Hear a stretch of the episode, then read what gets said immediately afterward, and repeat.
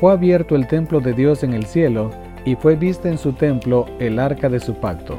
Apocalipsis 11:19. Hoy hablaremos acerca del templo de Dios. El arca del pacto de Dios está en el lugar santísimo, el segundo departamento del santuario. En el servicio del tabernáculo terrenal, que servía de mera representación y sombra de las cosas celestiales, este departamento solo se abría en el gran día de la expiación para la purificación del santuario. Por consiguiente, la proclamación de que el templo de Dios fue abierto en el cielo y fue vista el arca de su pacto indica que el lugar santísimo del santuario celestial fue abierto en 1844, cuando Cristo entró en él para consumar la obra final de la expiación. Los que por fe siguieron a su gran sumo sacerdote cuando dio principio a su ministerio en el lugar santísimo, contemplaron el arca de su pacto. Habiendo estudiado el asunto del santuario, llegaron a entender el cambio que se había realizado en el ministerio del Salvador, y vieron que éste estaba entonces oficiando como intercesor ante el arca de Dios y ofrecía su sangre en favor de los pecadores. El arca que estaba en el tabernáculo terrenal contenía las dos tablas de piedra en que estaban inscritos los preceptos de la ley de Dios. El arca era un mero receptáculo de las tablas de la ley, y era esta ley divina la que le daba su valor y su carácter sagrado a aquella. Cuando fue abierto el templo de Dios en el cielo, se vio el arca de su pacto. En el lugar santísimo, en el santuario celestial, es donde se encuentra inviolablemente encerrada la ley divina, la ley promulgada por el mismo Dios entre los truenos del Sinaí y escrita con su propio dedo en las tablas de piedra. La ley de Dios que se encuentra en el santuario celestial es el gran original del que los preceptos grabados en las tablas de piedra y consignados por Moisés en el Pentateuco eran copia exacta. Los que llegaron a comprender este punto importante fueron inducidos a reconocer el carácter sagrado e invariable de la ley divina. Comprendieron mejor que nunca la fuerza de las palabras del Salvador registradas en Mateo 5:18. Hasta que pasen el cielo y la tierra, ni siquiera una jota ni una tilde pasará de la ley. Como la ley de Dios es una revelación de su voluntad, un trasunto de su carácter, debe permanecer para siempre como testigo fiel en el cielo. Ni un mandamiento ha sido anulado, ni un punto ni una tilde han sido cambiados. Dice el salmista, Hasta la eternidad, oh Jehová, tu palabra permanece en el cielo. Seguros son todos tus preceptos establecidos para siempre jamás. Como se ha dicho, el santuario terrenal fue construido por Moisés conforme al modelo que se le mostró en el monte. Es símbolo para el tiempo presente según el cual se presentan ofrendas y sacrificios. Los dos lugares santos eran figuras de las cosas celestiales. Cristo, nuestro gran sumo sacerdote, es el ministro del santuario y de aquel verdadero tabernáculo que levantó el Señor y no el hombre. Cuando en visión se le mostró al apóstol Juan el templo de Dios que está en el cielo, vio que allí ardían siete lámparas de fuego. Vio también a un ángel con un incensario de oro y se le dio mucho incienso para añadirlo a las oraciones de todos los santos sobre el altar de oro que estaba delante del trono. Se le permitió al profeta contemplar el lugar santo del santuario celestial y vio allí siete lámparas de fuego ardiendo y el altar de oro representados por el candelero de oro y el altar del incienso o perfume en el santuario terrenal. Nuevamente, el templo de Dios fue abierto en el cielo, y vio el lugar santísimo detrás del velo interior. Allí contempló el arca del testamento, representada por el arca sagrada construida por Moisés para guardar la ley de Dios. Moisés hizo el santuario terrenal conforme al modelo que había visto, Pablo declara que el tabernáculo y todos los vasos del ministerio después de haber sido hechos eran figuras de las cosas celestiales. Y Juan dice que vio el santuario celestial, aquel santuario en el cual oficia Jesús en nuestro favor. Es el gran original, del cual el santuario construido por Moisés era sólo una copia.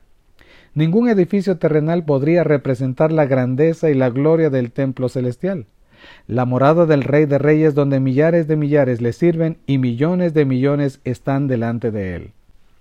De aquel templo henchido de la gloria del trono eterno, donde los serafines, sus guardianes resplandecientes, se cubren el rostro para adorar al Rey. Sin embargo, las verdades importantes acerca del santuario celestial y de la gran obra que allí se efectúa en favor de la redención del hombre debían enseñarse mediante el santuario terrenal y sus servicios. Después de su ascensión, nuestro Salvador iba a principiar su obra como nuestro sumo sacerdote. El apóstol Pablo dice, No entró Cristo en el santuario hecho de mano, figura del verdadero, sino en el cielo mismo para presentarse ahora por nosotros ante Dios. Hebreos capítulo 9 versículo 24.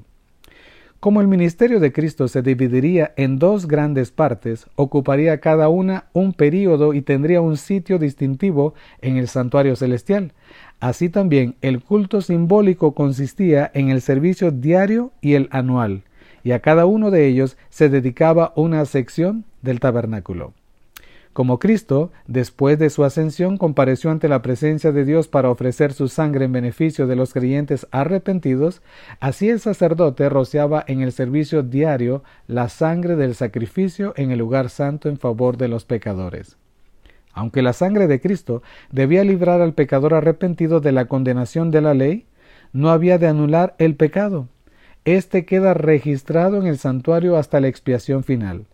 Así, en el símbolo, la sangre de la víctima quitaba el pecado del arrepentido, pero quedaba en el santuario hasta el día de la expiación. Vosotros también, como piedras vivas, sed edificados como casa espiritual y sacerdocio santo para ofrecer sacrificios espirituales aceptables a Dios por medio de nuestro Señor Jesucristo. Primera de Pedro capítulo 2 verso 5. La palabra de Dios ha servido como un poderoso maestro para separar a los hijos de Dios de los del mundo. Al ser sacados de la cantera del mundo, son como piedras toscas, no preparadas para un lugar en el glorioso templo de Dios, pero son llevadas al taller del Señor para ser cinceladas, esquinadas y pulidas, para que puedan convertirse en piedras preciosas y aceptables. Esta obra de preparación para el templo celestial se lleva a cabo continuamente durante el tiempo de gracia. Naturalmente, estamos inclinados a seguir nuestra propia voluntad, pero cuando la gracia transformadora de Cristo se posesiona de nuestro corazón, la pregunta de nuestra alma es, Señor, ¿qué quieres que yo haga? Cuando el Espíritu de Dios obra dentro de nosotros, somos inducidos a desear y hacer la buena voluntad del Señor y hay obediencia en el corazón y también hay acción. Los cristianos deben ser la guardia de honor de Dios, que nunca se someterán al yugo del gran adversario de las almas, sino que obedecerán a Dios, recibiendo inspiración de aquel a quien aman, que es el alto y sublime. El alma que ama a Dios se levanta por encima de la neblina de la duda, obtiene una experiencia brillante, amplia, profunda y viviente y se vuelve humilde y semejante a Cristo Jesús.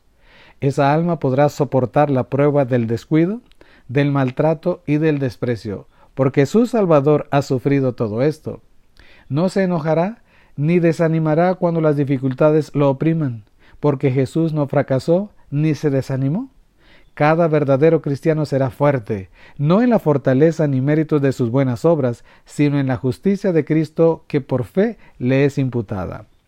Hemos de ocupar entonces un lugar en el templo espiritual del Señor, y la pregunta importante que no es si somos piedras grandes o pequeñas, sino si nos hemos sometido a Dios para que nos pula y podamos reflejar la luz de su gloria. Al que venciere, dice la Escritura, yo le haré columna en el templo de mi Dios y nunca más saldrá de allí. Y escribiré sobre él el nombre de mi Dios y el nombre de la ciudad de mi Dios, la nueva Jerusalén, la cual desciende del cielo de mi Dios, y mi nombre nuevo. Apocalipsis 3:12. Resulta maravilloso que Cristo se revelará a Juan tal como es, y extraño que se dirigiera a las iglesias de este modo. Pero deberíamos recordar que la iglesia, aunque débil y defectuosa, es el objeto del supremo cuidado de Cristo. Constantemente vela sobre ella con tierna solicitud y la fortalece con su Espíritu Santo. Como miembros de su iglesia, ¿le permitiremos que impresione nuestras mentes y trabaje mediante nosotros para su gloria? ¿Escucharemos los mensajes que dirige a las iglesias? Decidamos hoy estar entre los que con gozo se encontrarán con Él a su regreso, y no entre los que se lamentarán sobre Él.